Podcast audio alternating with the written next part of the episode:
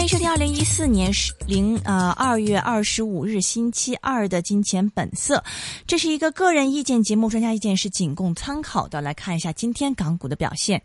昨天美股造好，标普五百指数逼近纪录收市高位，而港股今天早晨也受到带动，高开一百零九点。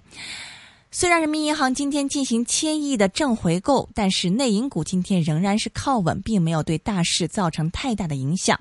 但昨天公布业绩的汇控股价今天偏软，限制大市升幅。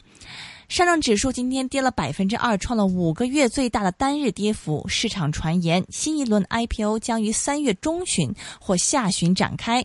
港股下午倒跌，最多曾跌了将近一百三十点，最终恒指收报两万两千三百一十七点，跌七十一点，跌幅百分之零点三。国际指数跌五十七点，跌幅百分之零点六，报九千七百四十点。全日成交六百五十四亿元。成分股中，二十五只下跌，二十三只上升，两只持平。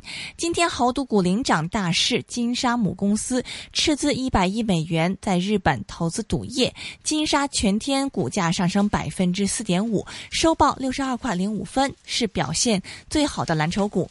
银娱也涨百分之三十，收报七十四块五，是表现第二好的蓝筹股。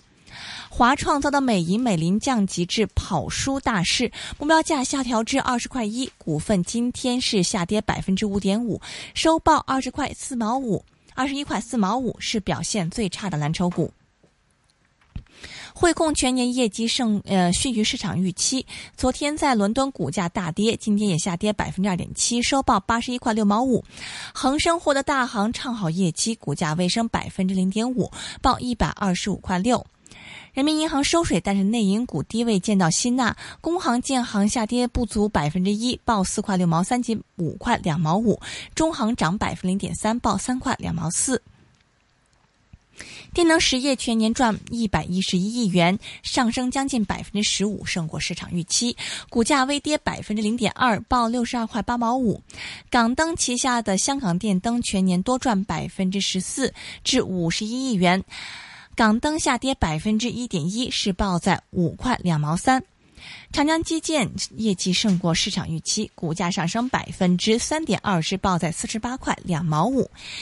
现在电话线上是接通了中润证券有限公司董事总经理徐润明，徐老板你好。你好，徐老板你好，啊，琴日好惊、哦，因为呢传出大陆的这个房地产股啊，好像是说有兴业银行是不贷款给房地产股，虽然后来澄清说部分的这个贷款哈，係咪真係咁驚咧？今日好似都冇乜喘氣，都冇乜反彈嗰啲內房股，真系唔大款啊！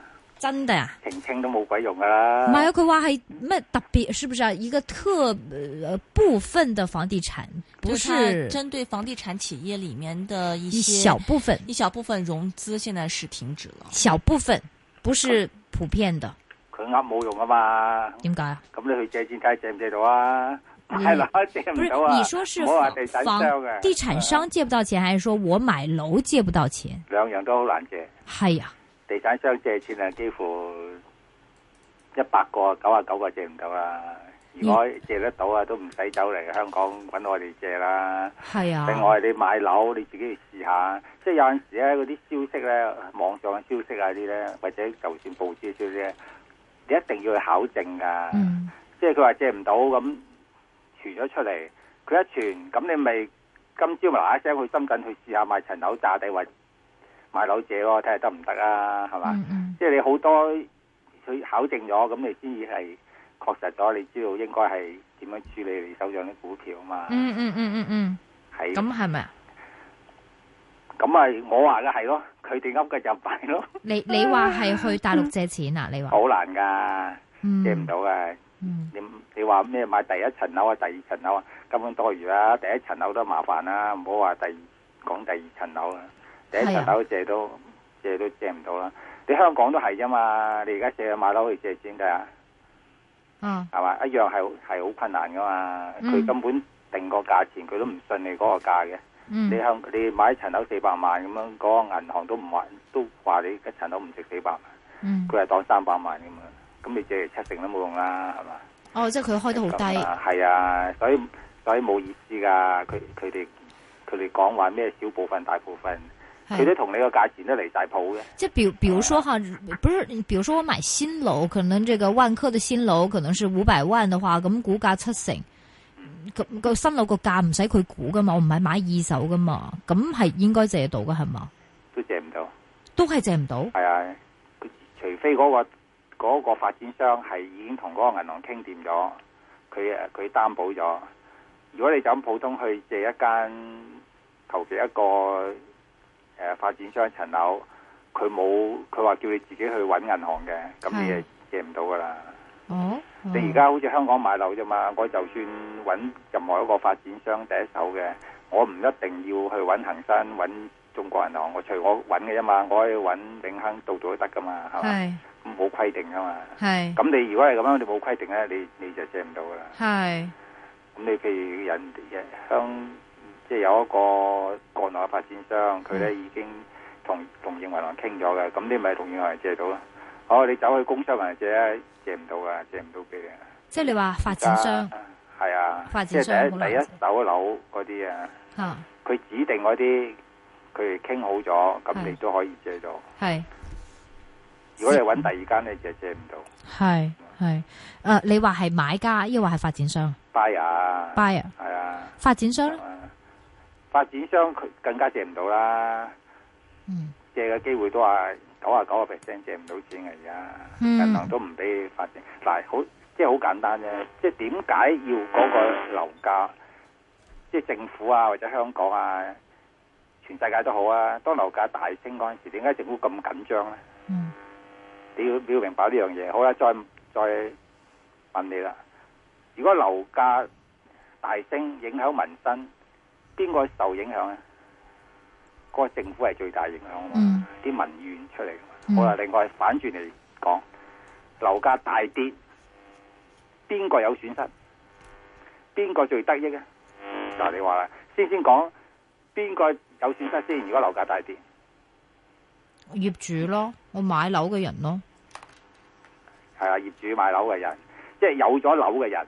係啊啊，有咗業主有損失，另外呢，嗰、個業主個仔女有損失，嗯因為第日個遺產俾佢啊嘛，嗯咁啊跌咗咁啊，本來嗰層樓值一千萬咁啊，跟住遺產俾佢嗰層樓跌咗五百萬，咁咪有損失啊嘛，嗯即係富二代有損失啦。嗯但係如果嗰個業同埋另外一個最大嘅損失呢，就係、供樓嗰個人，佢供緊樓，嗯因為樓價跌嗰陣時咧，租樓一定係平噶啦。嗯租金一定平嘅，好啦，個租金仲平過你供嘅，咁你咪覺得好大損失啦，係咪啊？好嗯大壓力。嗯好啦，呢一種呢一種損失有幾大咧？同一個樓價大跌，邊個得益咧？得益者係邊個咧？嗯未有樓嘅人啊嘛，嗯或者係租客啊嘛，係嘛最得益啊？嗯咁兩個嚟比較，樓價大跌好處多定係壞處多啊？嗯即係兩個平衡好啦，因為樓價大跌嗰陣時，嗰、個業主通常都係有錢人嚟噶嘛，嗯但係樓價大跌得益嘅係租客啊嘛，嗯租客都係都係貧窮啲噶嘛，冇咁嗯有錢噶嘛，係嘛？嗯你平衡嚟講，跌咧好過大升，嗯係嘛？即係對一個市民嚟講啊，兩個平衡係嘛？我哋而家係保護弱者噶嘛，兩個平衡嚟講係嘛？嗯嗯嗯嗯咁、所以跌咧個政府唔緊張啊，嗯，樓價跌佢唔會咁緊張。嗯佢只要個經濟好就得啦。咁而家睇嚟呢，香港同埋大陸嗰個樓價係會跌嘅，嗯啊一路都係講噶啦，就應該跌嘅，嗯所以我哋唔好唔好掂樓啦。嗯嗯同埋房貸嗰度呢，任你佢哋任噏乜都好啦，個樓都要跌噶啦。我即使你話而家全中國嗰啲銀行啊，五大銀行全部放鬆，任你買樓，任你借，個樓價一樣會跌。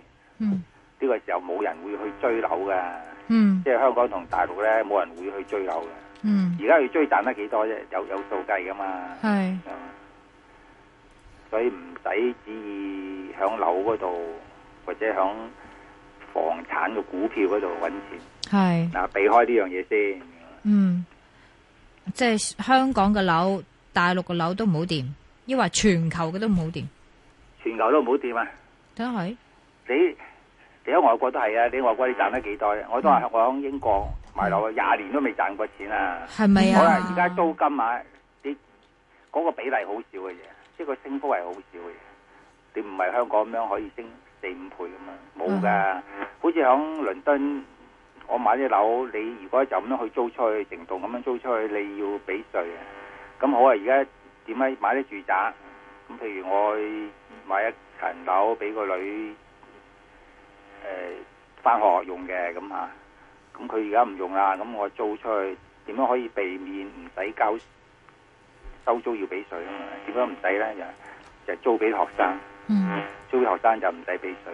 嗯，好租俾學生唔使俾税㗎。係啊，哦所以政府即係英國政府係好哦保障啲學生嘅。哦，咁你就唔好亂俾亂租俾學生喎、嗯即係唔係話大學學生你又唔好租喎、 咩意思啊？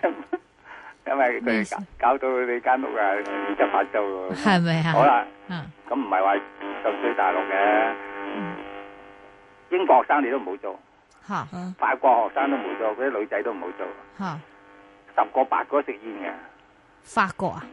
嘅，法國妹法都法國妹都唔好做，法國佬又唔好做。啊，阿徐 生啊，我可唔可以誒叫阿小蘭再打多次俾？因為好嘈啊，哦，好哎啊，嘟嘟有聲点电有嘅，电子那好種電子是聲，唔不是知旁咩边嚟？对，有旁边有手机，係咪你有老闆手機或者係有啲乜嘢係啊令到好好唔清楚？再打俾你好唔好啊？你哋嗰邊有問題㗎啦，打過嚟啊。冇啊 OK，冇啊冇啊，好而家有冇啊？係啊，依家好咗啲喎，係啊，哦，咁啊，依家冇啦。可能，可能我嗰個有問題啊。係啊係啊，依家 OK 啦，咁繼續講啦。OK，誒、剛呃才呢，我是訪問黎永滔啊，黎永滔啊，呃我即係同波叔啊呢啲都係好好大嘅商鋪投資者咧，全香港好出晒名噶啦，身家同你差唔多啦，即係百幾億到啦。 咁佢咧就話佢唔睇好香港，咁佢唔睇好香港嘅物業。跟住咧，佢就即係同大家嘅 reason 都一樣啦，同你咧就係覺得太貴啦，咁樣嗯升嘅前景有限啦，加埋自由行嘅人又少啊。咁佢而家咧就投資喺英國倫敦最 prime location 最好嘅 location 嘅一啲物業。佢話咧佢嘅倫敦有咩好咧？佢話第一，佢話誒借錢咧，依家可以借到七成商鋪喎，香港就唔使諗噶啦。第一，第二息率同香港差唔多啫，二厘幾嘅啫。二厘半左右。第三呢，佢嘅回報率咧係高過香港嘅，所以高呢都唔係高四五厘，即係佢話兩年前大概有四五厘，依家咧大概係三厘幾左右。咁我話三厘都唔貴，都唔平喎，唔係即係都唔高啊。佢話誒 O K 噶啦，加埋最後仲有一樣嘢，因為我喺英國倫敦啲樓根本冇跌過，咁你唔係執平貨啊？我覺得咁你嘅息率回報三厘又唔算高啊，咁你以黎生呢啲投資點解會咁樣投資法呢？咁佢講得最後一樣嘢，佢就話：哇，你睇下磅，依家十二個幾啫嘛，最低嗰陣時十個幾，依家十二個幾，你咁樣都打個七折啦，比之前即係以前係講緊係十五六啊嘛，對英啊對對港紙，咁佢話呢度又有着數，加埋嘅息率有着數，加埋嗰、個啊、呃按揭又多。所以咧，佢依家喺過去嗰兩年咧，包括埋今年咧，都投資咗廿幾三十億，一共喺倫敦，依家仲揾緊鋪。你覺得佢咁嘅投資方法，佢佢另外都講過，佢話如果你買美國都得㗎喎，佢話美國有咩呢？佢話美國呢回報率仲高過英國倫敦，但係呢，唯一一個問題呢，就係你個税呢，即係你佢税呢，如果你唔沽就得，你一沽呢 profit gain tax 呢就好貴，所以呢，佢就因為佢係投資者嚟㗎嘛，佢買完賣㗎嘛，佢會走㗎嘛，佢話啊咁我美國就唔啱我啦，但係如果你就係純粹買嚟收租嘅話呢，個價呢，佢覺得有得諗喎。你嘅 comment 係即係佢主要就係咧，你香港或者大大陸咁樣已經冇水位啊，同埋冇水位。係啊，咁所以佢就睇下邊度最好咧。佢話咁樣佢歐發洲、覺美國啊 OK 喎，咁你譬如歐洲、美國咁樣，佢啲法例啊又麻煩啊，自己唔熟啊。我哋生意佬咧就係不熟不做啊嘛。嗯咁啊，英國咧係最接近香港嘅，仲嗰啲咩契啊，仲簡單過香港，一張紙過啊嘛，啊唔使成尺厚咁嘛，啊仲仲簡單噶嘛。嗯咁睇嚟，即係將英國同香港或者同大陸去比較咧，就英國咧有着數嗯咁解嘅，但係前景你唔係咁好啊。好啦，至於話英鎊咁樣，你啱，而家英鎊係低好翻吓、英鎊而家因為香港同美元掛鈎啊嘛，咁你美元都衰咗咁耐啦，你估人民幣咁樣好咗咁耐啦，係即係嗯跌緊輪啊住嚟噶嘛，係咪？係呢、個呢、個呢所有嘅世界上貨幣都係輪住嚟嘅。係一個國家如果大家都係正常，冇政治因素，冇仗打，唔唔係唔係非洲咁嘅情況呢，嗰、個貨幣咧都係輪住上上落落上上落落，係因為嗰個經濟大家有全世界而家係自由貿易啊嘛，我係運運嚟運去咁樣，所以係錢係上上落落㗎。係，咁係咯，就係所以講你咁唔平，係咁話我英會上英鎊平，而家英鎊同港元嚟計，而家係港元平啊，英鎊係貴嘅，即係英港元都可以上翻去噶嘛，好似人民幣咁樣會跌翻落嚟噶嘛，所以用幣值嚟嚟計咧，佢係上上落落，應該呢啲位，因為英鎊同美元走嚟計咧，係而家差唔多噶啦，呢個差會唔話多，。即係唔會即升到係去唔會邊。話係啊，唔會升去邊㗎點點解呢？英鎊同美元嚟計，但係佢都跌咗好多對美元，但係亦都英鎊由一點四八升到而家一點六八，嗯佢亦都升咗好多啊！嗯啊，同美元嚟計升咗好多啊，嗯咁、你再要佢升幾多咧？啊，即係對港元一樣啫嘛。 ，OK，所以有係啊，有聽眾想同你傾下偈啊，呢個聽眾係曾女士你好，曾女士係，你誒你講好，我唔識講國語，我講廣東話，嗯唔好意思啊。阿徐老闆你好，你好我聽你節目好耐啦。咁我呢，就係、一位五十幾歲嘅退休人士，咁我有層樓啊自己住嘅，有層樓啊收租，收一萬蚊到一個月。咁依家佢就我買翻嚟都二百萬㗎。咁依家有人冧我哋買呢，就話二百五到，咁因為我唔知買好定唔買好。你二百萬買由二百五賣出啊，係啊，誒、唔係賺好多啫冇錢賺嘅喎，你買咗幾係年啊係啊嗰年啊？買咗四年收租四年啊，賺嗯咁喺少港島嘅，區鰂魚涌嗰邊㗎，佢啲樓升得唔多㗎，好哦少舊樓啊呢啲，嗯冇係啊錢係啊，冇你咁樣你賣出買又係冇錢賺嘅喎。係啊係好啊啦，係啊如果你賣咗出去，你冇供供㗎係咪啊？我冇工嘅係。咁咁你嗰個二百五十萬，如果賣出去有個二百五十萬，我係有咩 用咧？诶，買股票咯，等佢低啲或者買股票，股票又蝕咧，買股股票有事，係啊，嗱，你又唔會去買股票，唔會啊你嘅係會等底等低低啲啲先至再買翻係啊入。係啊你一來一回嗰啲使用又好大㗎，係啊係係啊，嘛？所以比較難決俾定，個所以問下你意啊！見。而家有咩雙辣椒啊啲嘢，係咪係咯係咯，冇意冇意思唔好喎。意思我除非你係啊，你個二百萬係有用途啊，有其他嘅更好嘅用途，你先至咁樣做咯。又冇乜用途，係啊，咁你買收股埋票。風險好高啊嘛，係啊，你係咯，你對唔係我買啲股票都蝕 嘅，十幾诶十係啊五诶十三四蚊買隻中石油，依家得翻七個幾咁死啦，啊咁你唔唔好換啦，係啊唔，好換啊咯繼續收翻一萬蚊租，咁咪嗬，可能搣下好過咯，係啊係啊，好啊好啊，係唔咯，該你啊，徐老多闆，謝，唔該晒你。一萬蚊租都好啊，一個月，而且佢退休人士喎咁薄做乜嘢？